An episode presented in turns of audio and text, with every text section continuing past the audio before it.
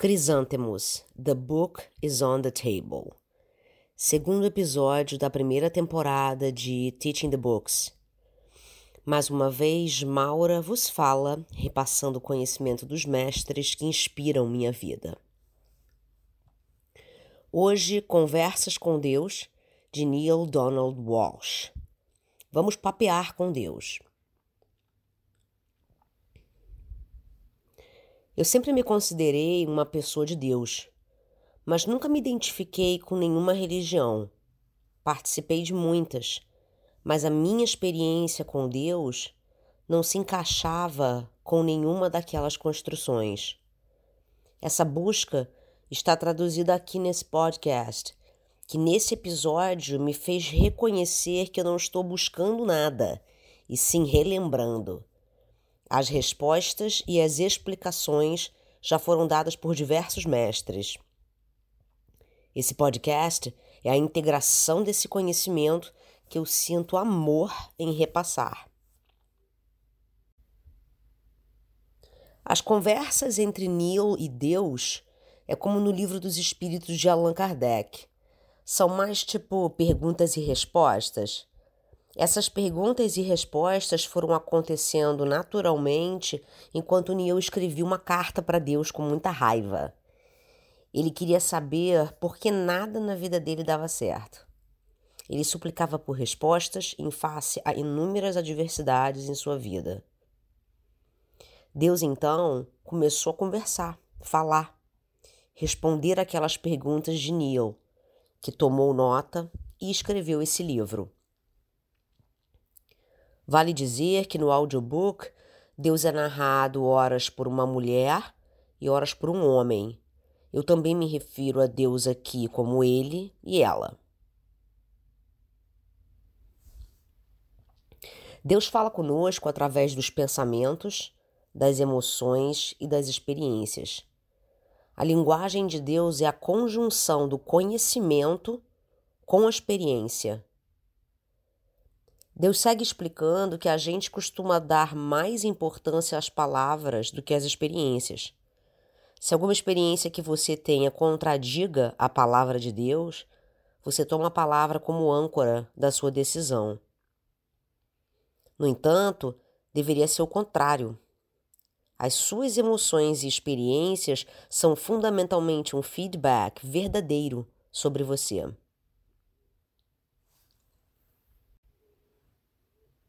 O pensamento mais elevado é aquele que contém alegria. As palavras mais claras são aquelas que contêm verdade. E o sentimento mais elevado é aquele que a gente chama de amor. Alegria, verdade, amor. Um leva ao outro. A mensagem mais profunda de Deus é a experiência. E a definição de experiência é qualquer conhecimento obtido por meio de sentimentos. O poder da escolha nos foi concedido para que sejamos livres criando experiências. Deus não interfere no processo da escolha. Caso contrário, não seria uma liberdade verdadeira.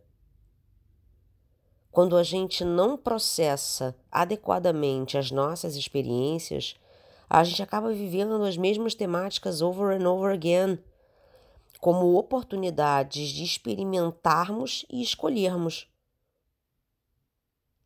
Em outras palavras, não existe lição kármica ou punição de Deus.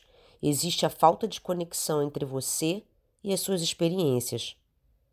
Quando você rejeita uma experiência, você se afasta daquela mensagem que você mesmo criou. Neil pergunta a Deus: Como eu sei se você é mesmo Deus e não a minha imaginação?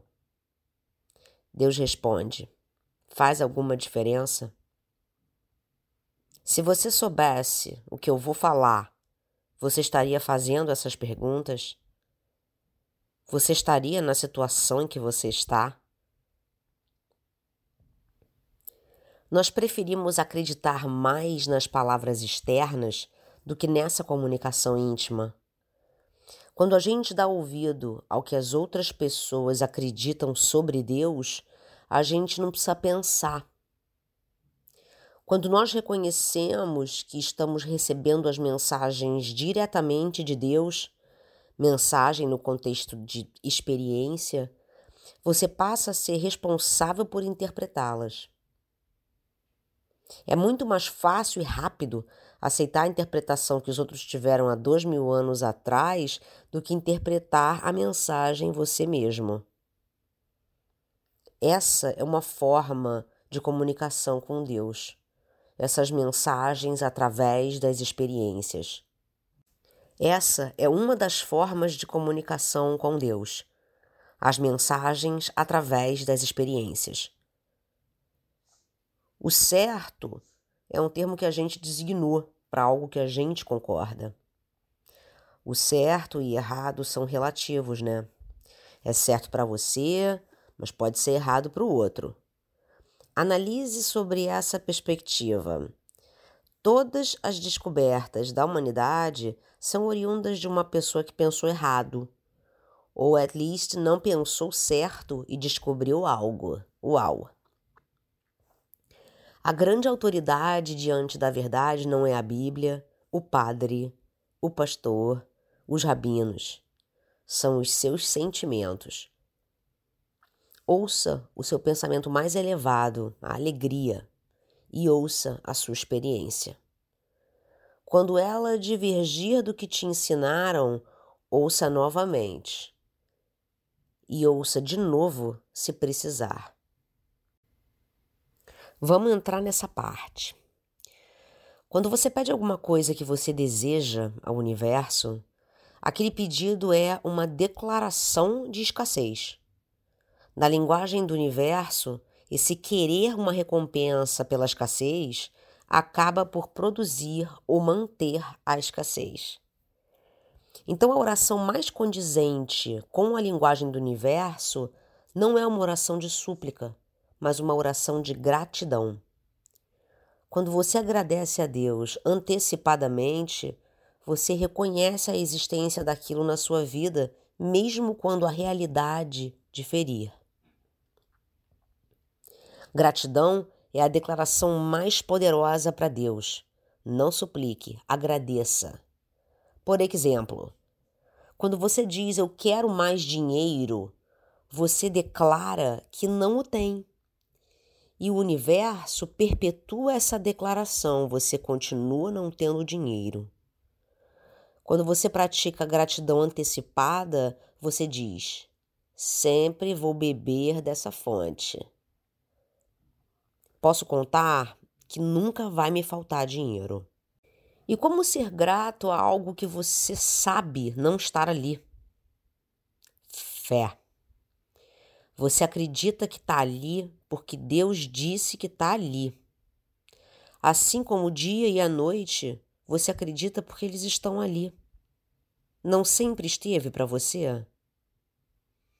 Escolha que vai estar ali para você, em nome de Deus. Acredite. Ponto. Tá lá. O pensamento patrocinador é aquele que controla todas as experiências. Quando você suplica por algo, você ratifica que aquilo não existe na sua vida e que você não tem aquilo que você quer. Isso então se torna uma realidade. O pensamento patrocinador aqui é o medo. O pensamento patrocinador que trará aquilo para sua realidade é o pensamento de fé, que Deus vai te conceder e vai materializar aquilo que já existe. Portanto, não há necessidade de súplica. A oração é uma oração de graças, um reconhecimento do que é, um reconhecimento do que somos. É o meu jargão favorito. Já é então. Se você acredita que Deus é um ser onipotente que concede ou não as súplicas de seus súditos, algumas ele atende agora e outras deixa para depois, Aqui reside o seu fracasso. Qual regra Deus segue para decidir? Deus é o observador. Deus está ali sempre para assistir você levar a sua vida. Não é uma preocupação de Deus criar situações em sua vida. Deus nos criou à sua imagem e semelhança, com os mesmos poderes.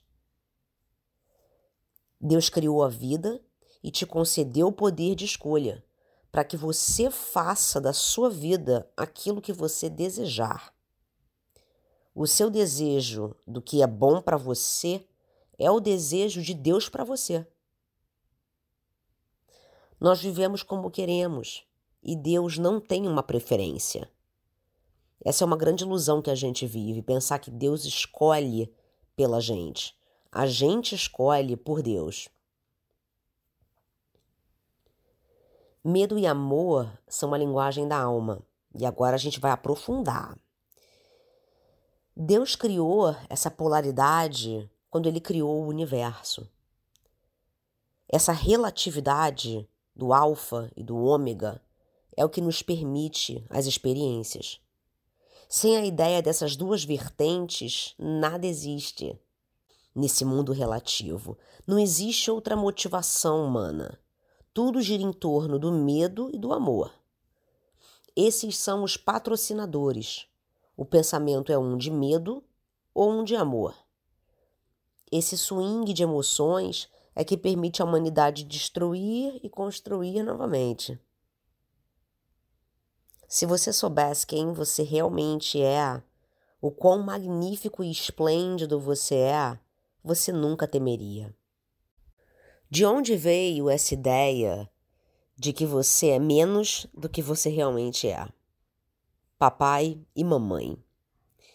Eles disseram que você era muito bom naquilo e que você não era nada bom naquilo. Eles te ensinaram que você deve ser visto, não ouvido. Eles te inspiraram nos seus sonhos mais selvagens? Essas são as mensagens que você recebeu. Essas não são as mensagens de Deus. Nossos pais nos ensinaram que o amor é condicional. E essa experiência é a que você carrega no desenvolvimento das suas relações no futuro. E essa experiência que também faz com que você defina Deus como um ente condicional. Deus é amor. Mas se você não seguir os comandos, você será punido ou banido. Vai sentir a ira de Deus, vai trazer praga para sua vida e vai fazer chover sapo. Você não se lembra da experiência do amor de Deus. Portanto, você começa a definir o amor baseado no que você aprendeu e nas interpretações do que você vê no mundo externo. Você projeta o que você aprendeu dos seus pais. Um Deus que pune ou recompensa dependendo de como você age na vida. E a realidade do amor passa a ser baseada no medo, enraizada num conhecimento de um Deus julgador e vingador. Desafiar essa crença é demolir tudo o que você acha que você é. Nesse amor baseado no medo, você dá e recebe amor condicional. Uma parte de você sabe que isso não é amor, mas você é dominado pelo medo e pela vulnerabilidade. E se eu der amor, e não receber nada em troca. Se eu for assim, papai e mamãe me aceitarão? Se eu for assim, Deus me aceitará? Questionamentos profundos. Medo contrai. Amor expande. Como num círculo, eles são parte de um mesmo universo. Como se o medo fosse meia-noite e o amor meio-dia. Um não é mais que o outro, eles são parte de uma mesma coisa. A escolha do amor gera amor e a escolha do medo gera o medo. O medo ganhou muita força, pois ele foi ratificado por gerações e gerações. Essa é a escolha que tem sido feita por muitos e muitos anos, e, consequentemente, a que tomamos como parâmetro para as nossas próprias vidas. Agora vamos fundo. A relação que a gente tem com Deus se projeta em todos os nossos relacionamentos. Muito comumente, o amor que recebemos na infância é condicional. Logo, o amor que praticamos também vai ser condicional. Isso se estende para todas as relações. O medo de não ser aceito pelos seus pais fizeram com que você escolhesse o que era melhor para eles, ou o que você pensava que era melhor para eles. Logo, essa escolha errada para você, baseada no medo, ela vai ser o chão de todas as suas decisões futuras, bem como a forma como você enxerga a decisão das outras pessoas. Se você não conseguiu escolher o que você queria, é muito natural que você não permita que o outro escolha aquilo que está em congruência com ele. Você não sabe o que é isso.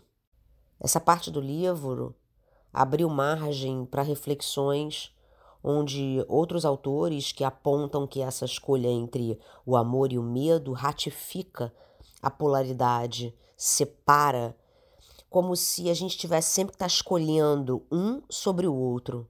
Então aqui cabe ressaltar que o amor dentro da dualidade, no círculo, ou seja, a experiência de amor como ser humano e o amor absoluto de Deus. Vamos explicar isso mais adiante. A verdadeira sabedoria está dentro de você. É você quem alimenta os pensamentos de medo e os pensamentos de amor. O único propósito da vida é a experiência. Como o título do álbum mais incrível de Jimi Hendrix, Experience. Para que você experimente a glória do amor, você precisará experimentar a limitação do medo. A vida não é um processo de descobrimento, mas sim um processo de criação. Você não está se descobrindo, você está se criando, ou melhor, se recriando a cada momento, a cada vida. Como no livro Hábitos Atômicos, não passe a vida tentando descobrir quem você é, mas trabalhe em direção a quem você quer ser. A vida não é uma escola. A gente está aqui para nos relembrarmos quem somos e nos recriarmos, e não para aprender. A escola te ensina, mas na vida você já traz com você o conhecimento. Basta olharmos para dentro para nos relembrarmos. Você está aqui para experimentar o que você já sabe. Isso que você já sabe é conceitual. A vida é uma oportunidade de saber experimentalmente. Não é um saber que alguém te ensinou ou você viu, é um saber vivido. A sua alma sabe sobre tudo que existe, mas ela quer experimentar. Você pode saber que é generoso, mas ao menos que você expresse essa generosidade, que você sinta essa generosidade, esse saber é apenas um conceito, é uma ideia. Quando você age sobre o conhecimento, você configura a experiência. A alma quer tornar o seu conceito de magnitude e esplendor em experiências. Deus criou o universo galgado nessa intenção de experimentar o seu autoconceito. Através da criação do universo, Deus pôde experimentar a conceitualização da sua magnificência. Ao fazê-lo, cria então as polaridades, pois as experiências só existem na dualidade. Você só experimenta o frio porque experimentou o quente. Você é alto porque existe alguém baixo, bom, mal, gordo, magro, preto, branco aqui, lá, físico, metafísico, paraíso, inferno, mulher, homem, luz e escuro são todos conceitos duais de um sistema relativo. Foi assim que Deus se permitiu se conhecer. Tudo que é, só é porque existe o não é, correto? É muito doido. No nada está tudo. Então tudo é o quê? É o nada. Galera, esse é um papo de Titi Chong com Einstein. Os espíritos são uma forma de Deus se autoconhecer. Só há uma forma do Criador viver uma experiência, e é o quê? Criando. Então Deus criou os espíritos com o mesmo poder de criação que ela possui. A nossa essência é a mesma, com a habilidade de criar realidade. O propósito da criação dos espíritos foi para que Deus se conhecesse em todo o seu esplendor. Para nós espíritos, não basta termos esse conhecimento de que somos réplicas de Deus, mas precisamos experimentar. O mundo físico permite que a gente experimente. Para isso, ao entrarmos no mundo físico, nós nos esquecemos de quem somos. Isso é que permite escolher sermos quem somos. Ao invés de uma vida premeditada, Deus nos concede a oportunidade de escolher e experimentar por nós mesmos. É no ato de escolher ser, ao invés de ser dito que você tem que ser, é quando a gente experimenta a criação. O caminho de Deus é quando você relembra quem você realmente é diante da liberdade de escolher. O seu trabalho na Terra não é aprender, mas relembrar quem você é. Escolher relembrar, né? Pois você pode escolher bitolar. A bola está com você, mané. Chuta que é gol. Neil pergunta: Se Deus é tão bom, como pôde criar doenças, terremotos, calamidade e desapontamento? No absoluto, não há experiência, há apenas o saber. Saber é um estado divino, mas a grande alegria está em ser. Ser só é atingido através da experiência. É a sagrada trindade saber, experiência, ser. Mente, corpo, espírito. Pai, Filho Espírito Santo pensamento, palavra e ação, passado, presente e futuro. Desastres naturais são movimentos físicos, de uma polaridade para outra. Esse é o ritmo da vida, o nascer e o morrer, a saúde, a doença. Qualquer interferência de Deus nesse sistema seria uma consideração do controle dele sobre. Entretanto, Deus só observa as nossas escolhas individuais e coletivas. Até os desastres naturais são escolhas coletivas inconscientes que você, pasme, faz parte. Não condene o que acontece no mundo. Pergunte-se o que você pode fazer para mudar. Qual a parte em mim eu quero experimentar em face a essa calamidade? Qual o aspecto do meu ser eu quero experimentar agora nesse momento. Todos esses eventos são oportunidades para que a gente decida quem a gente quer ser. A gente não é vítima do universo, a gente é criador do universo. Evite rótulos e julgamentos, visto que cada situação é um presente. Em cada experiência está um tesouro escondido. As experiências são declarações de quem você é e de quem você quer ser. Nós estamos o tempo todo no processo de criação individual e coletiva. A consciência no senso unitário é o que cocriamos. Quando a gente julga o que acontece no mundo como bom ou ruim, a gente está julgando a nós mesmos à medida que a gente cocriou aquilo.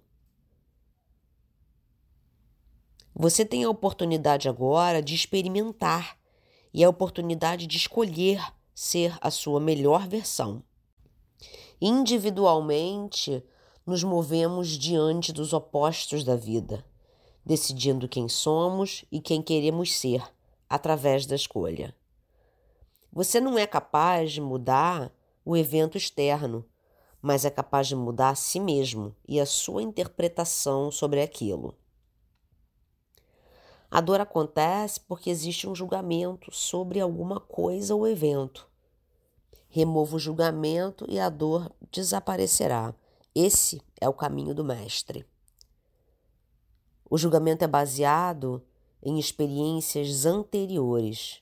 E quando o pensamento originário é equivocado, todas as situações seguintes tendem a aplicar o mesmo entendimento equivocado. Nós temos a benção da escolha para que a gente experimente o resultado das coisas. Não haveria propósito se Deus interferisse ou ditasse regras premeditadas. Proibir qualquer coisa seria colocar restrições, que basicamente é negar a realidade de quem você é. O propósito é a liberdade que você tem em criar e o que você cria através das suas experiências. Inferno é a experiência das piores escolhas que fizemos. Pior no sentido de distante da sua melhor versão. Qual propósito teria Deus de nos submeter ao sofrimento? Você é que cria suas experiências. Você cria seu próprio inferno quando você rejeita quem você é. O propósito da alma é realizar tudo que é dentro do corpo físico. Esse é o plano de Deus. A realização de Deus é através da nossa realização de quem somos. O conceito, então, se torna experiência, e Deus assim vive a sua criação experimentalmente. Como nos relembrar quem somos? Inicie o silêncio. Cale o externo para que ouça o interno. Quando você não crê em si, você automaticamente não crê em Deus. Veja bem, nós não escolhemos a vida que vamos viver antecipadamente. Não existe destino, pois isso reduziria a intenção de Deus de criarmos as nossas próprias experiências. Deus permite que cada alma caminhe o seu próprio caminho. Uma coisa não é boa ou ruim em sua natureza. Certo e errado é um julgamento subjetivo num sistema de valores. É através do sistema de valores que você recria quem você é. É a imperfeição do mundo que permite que você julgue. A carreira de um advogado não existiria se não houvesse litígio, os médicos não existiriam se não houvesse doença, e o filósofo não existiria se não tivesse pergunta. Em um senso profundo, Deus não existiria se não houvesse problema. Se resolvermos todas as questões do mundo, não haveria mais nada a se fazer. Se a gente para para pensar, a fome no mundo poderia acabar amanhã. Ela não acaba porque a gente não quer coletivamente. Para isso, é necessário que todos concordassem, e a Terra está dessa forma por causa das escolhas que a gente faz ou deixa de fazer coletivamente. Cada acontecimento é parte de um lindo mosaico. Não existe coincidência e nada acontece por acidente. Tudo que acontece na sua vida é uma chamada que você faz a você mesmo para experimentar quem você é. É um convite de você para você mesmo. O processo não está na luta, mas na aceitação de que o processo sabe por si e as experiências produzidas são o que sabemos sobre nós. Emoção é um poder que atrai. Quando a gente vive no medo, a gente acaba atraindo mais medo para a nossa vida. Emoção é energia em movimento emotion, energy in motion. Pensamento, emoção, experiência. Energia, movimento, matéria. Sacou? O sentimento do amor é a sua conexão com Deus. Quando você sai do relativo e se move em direção ao absoluto, você se move em direção ao amor. O mundo relativo é uma realidade criada. Lembra da Matrix? Quando criada a Matrix, Deus nos deu a oportunidade de escolhermos ser Deus. ao invés de simplesmente dizer vai lá, vai lá que você é Deus. É a tradução real de conceito versus experiência. Mestres são aqueles que, em qualquer circunstância, em qualquer momento, eles escolhem o amor. As respostas e ensinamentos do amor já foram dadas zilhões de vezes na música, na poesia, na dança, nas palavras e nos filmes. Amor é o que existe, é aquele feeling, my friend. A brisa, o pôr do sol, as flores, são todas ferramentas de Deus irrefutáveis. Deus fala conosco o tempo todo, mas será que ouvimos? A ideia de que Deus só aparece em determinadas formas é muito limitante. Ela impede que você veja Deus em todas as coisas. Por isso, as pessoas passam a vida inteira procurando Deus e não acham. Ficam procurando Ele. Deus está na tristeza e no sorriso, no amargo e no doce. Tudo tem um propósito divino, logo a presença divina está em tudo. Toma essa bolacha na cara.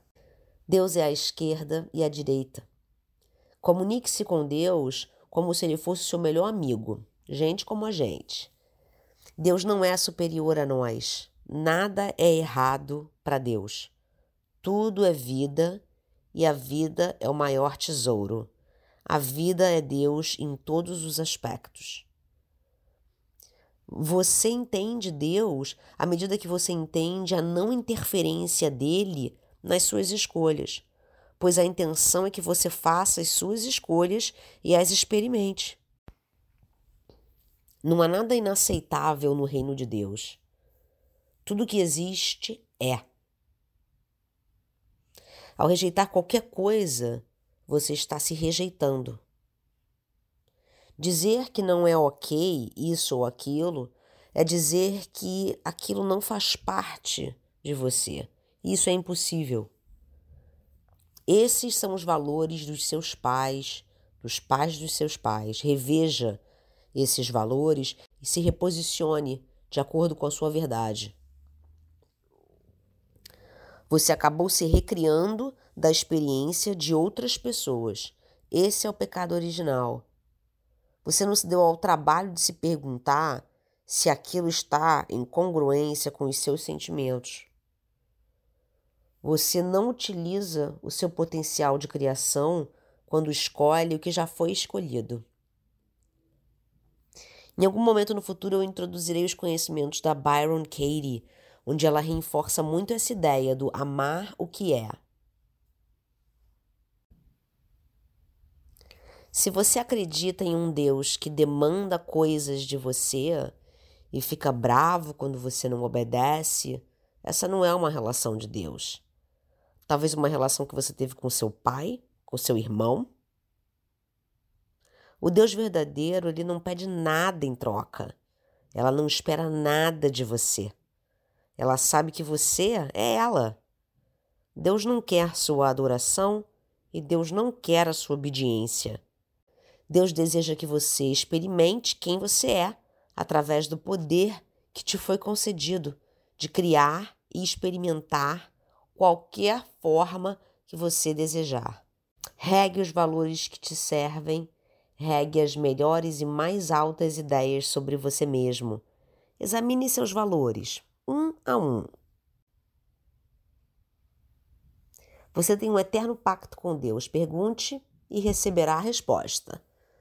Você é um conjunto de experiências que se comunicam através de sentimento. A sua consciência disso é chamada memória. Por isso, Deus se refere a relembrar, o que seria colocar as peças juntas. Deus é pensamento e a ação é Deus criando, Deus experimentando. Você por vezes nega tanto quem você é que fica difícil se lembrar. No entanto, isso é parte do plano de Deus, pois você não poderia criar experiências se você soubesse quem você é. A experiência é a escolha.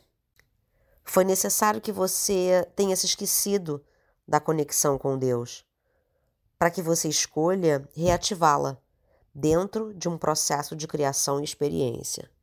Essa é a parceria. Para isso, você precisa viver a promessa de Deus, de que nós somos iguais. Eu entendo que é muito para aceitar, é muita responsa. Quando você entende isso, acaba o sistema de vitimização. A sua realidade vira o resultado das suas ideias sobre a vida, sobre as pessoas e você mesmo. Você deseja que a sua vida decole? Então mude as suas ideias sobre você. Pense e haja como o Deus que você é. Para isso, utilize o pensamento mais nobre sobre você. Imagine quem você seria vivendo aquele pensamento ou situação todos os dias. Imagine o que você faria, ou falaria, ou responderia se estivesse vivendo essa vida. Você vê alguma diferença sobre o agora? Determine onde você está e aonde você quer estar e mude. Mude seu pensamento, mude sua palavra e mude sua ação para combinar com a sua visão. A nossa vida tende a ser uma vida inconsciente, onde você não está consciente das escolhas que está fazendo até experimentar o resultado dessas escolhas. Você quer mudar a sua vida? Comece agindo em alinhamento com o que você quer. Mova-se naquela direção.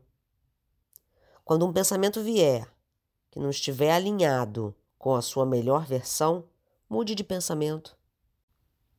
O espírito quer sentir. Conhecer, ele já conhece. Sentir é experimentar. O conhecimento é conceitual, o sentimento é experimental. O sentimento mais valioso para o espírito é o de se reintegrar com o todo. É um rumar ao absoluto. O propósito do espírito é experimentar tudo para que então ele seja o tudo. Como pode ser o esquerdo se não experimentou o direito? Como pode ser alto se não experimentou o baixo? Todas as experiências são um reconhecimento de quem somos. O trabalho é escolher o que nos aproxima do absoluto, sem qualquer interferência ou julgamento sobre o que é relativo. Essa é uma tarefa para muitas vidas. Quando Neil pergunta a Deus quantas vidas ele viveu, Deus responde 647 precisamente. Diz que Neil já foi rei, rainha, servo, professor, estudante, mestre, homem, mulher, guerreiro, pacifista, herói, covarde assassino. Você pode tentar quantas vezes você quiser, igual videogame. Você pode voltar over and over and over again. Se você escalar para o outro nível de existência, é porque você quer, não porque você deve. A cura é o processo de aceitar tudo e escolher o melhor para você. Como você escolheria Deus se não houvesse nada mais para escolher? Você é bondade, misericórdia, paz, alegria, luz, compaixão, entendimento, paciência, perdão, força, coragem, ajuda, conforto, cura. Você é a mais profunda sabedoria e verdade. Escolha ser isso agora. Qual for a sua realidade nesse momento, abrace-a, pois ela é parte da sua criação. Seja grata e não condene. Quando você condena, você condena a você mesmo. O sofrimento é um aspecto desnecessário ao ser humano.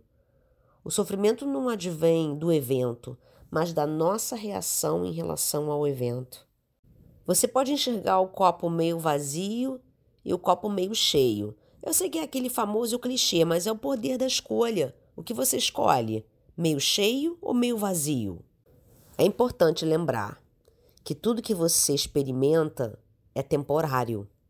Você não é temporário. As experiências são temporárias. Quem você é diante da perda de um emprego? Quem você acha que você é? A experiência altera quem você é? A gente sempre tem na vida o que a gente pede. Aqui você se vê como uma vítima, perdeu o emprego. Porém, você não enxerga que você escolheu não ter mais aquele emprego. Você começou a se arrastar para o trabalho, deixou de estar feliz todos os dias. Você começou a fantasiar e fazer algo diferente. Você acha que isso não significou nada? A história da garotinha na cozinha. A mãe pergunta: O que você está desenhando? E a garotinha responde: Estou desenhando Deus. A mãe diz: Muito bem, mas você sabe que ninguém sabe como Deus se parece, né? E a garotinha diz: Ora, se você me deixar terminar. Religião. Ninguém quer tomar as próprias decisões quando o tópico é crença. Se alguém decidir, você vai junto, sem questionar. Alguém me diz, pelo amor de Deus, o que é certo e o que é errado. Não importa qual o sistema de crença oferecido. Basta que seja firme, consistente, claro nas expectativas do seguidor e rígido. Se essas características estiverem presentes, você ficará surpreso com as barbaridades que as pessoas acreditam. E ela segue dizendo: Deus disse, é assim que Deus quer. E muitos outros aceitarão, pois isso elimina a necessidade de pensar ou interpretar as situações em relação ao que você sente sobre elas. O que complica tudo é que muitas vezes, quando você tem que interpretar algo, especialmente emoções, e você não sabe, ainda assim você é convidado a decidir. Você então tem que fazer uma escolha arbitrária. Uma decisão advinda de nenhum conhecimento anterior, essa é chamada de pura criação. No entanto, porque seguimos decisões baseadas em crenças já criadas, a gente se torna mais uma criatura de hábitos. A gente é dead walkers. Quando os outros dizem como você deve se sentir e não é assim que você se sente, você experimenta um conflito interno. Ser versus fazer. Fazer é uma atividade do corpo, enquanto ser é uma atividade da alma. A sua alma não se importa com o que você está fazendo, mas o que você está sendo que você está sentindo. A alma quer experimentar, a alma quer sentir, quer ser Deus, quer criar. A alma produz condições perfeitas para que você experimente. Por isso é que nada que acontece com você é senão um reflexo do que é melhor para você. A alma te guia para a melhor oportunidade para que você experimente exatamente o que você quis experimentar. As suas escolhas determinarão a realidade, o resultado, a experiência para você. Obediência não é criação, é imposição. Criação é pura escolha. Você não pode ter tudo que você quer, mas você pode experimentar tudo aquilo que você é. O ato de querer, em sua natureza, empurra o que você quer para longe. O universo não tem opção, mas manifestar aquilo que você está pensando. Eu quero sucesso. Eu quero sucesso perpetua o querer. Querer não é ser. A sentença deve ser: eu tenho sucesso. Ou tudo que eu faço me traz sucesso. E lembrando que as afirmações não funcionam se elas simplesmente são declarações do que você quer. A afirmação que funciona é aquela declaração de gratidão, do reconhecimento de que aquilo já existe na sua vida. Você sente. Obrigada, Deus, por me trazer sucesso na vida. E materializa. Muitas doenças são criadas inconscientemente. Muitas vezes você nem sabe que está criando. Logo, Quando você fica doente, não consegue determinar como aquilo aconteceu, de onde aquilo veio. Como disse anteriormente, há uma tendência em viver inconscientemente. O mundo está do jeito que está porque estamos dormindo, sonâmbulos existindo. As pessoas passam a vida inteira com raiva e depois não entendem porque tiveram um ataque cardíaco. A verdade é que as pessoas se preocupam até morrer. Preocupação é autodestrutiva, é uma perda de tempo e é um veneno para o corpo. A tua saúde melhora naturalmente quando você para de se preocupar. O ego não entende a profunda conexão entre nós e Deus. Portanto, ele se preocupa. Ele se preocupa em manter o que originariamente já existe. Toda doença é primeiramente criada na mente. E pensamentos são como imã, atraindo as coisas. O pensamento não precisa ser eu vou ter câncer, mas pode ser algo mais sutil, como eu não mereço estar viva, minha vida tá sempre uma merda, eu sou uma fracassada, eu tive péssimas decisões, eu tô cansada dessa vida. Tá sentindo a carga? Quando você pensa, fala e age um conceito negativo, você cria aquilo na sua vida.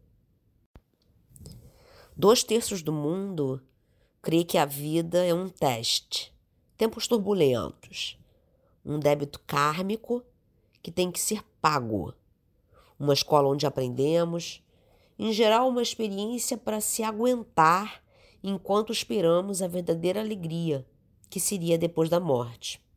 É uma vergonha pensar assim. A verdade de Deus está no sussurro de uma brisa, no sermão já escrito, no filme feito, na canção cantada, nas palavras ditas de alguém que se ama, no incontroversamente confiável, no cheiro dos lírios, no batimento cardíaco, no céu infinito. Deus nunca nos abandonará. Nós somos a sua criação e o seu propósito. Ela está, ele é. Verdade, luz e amor.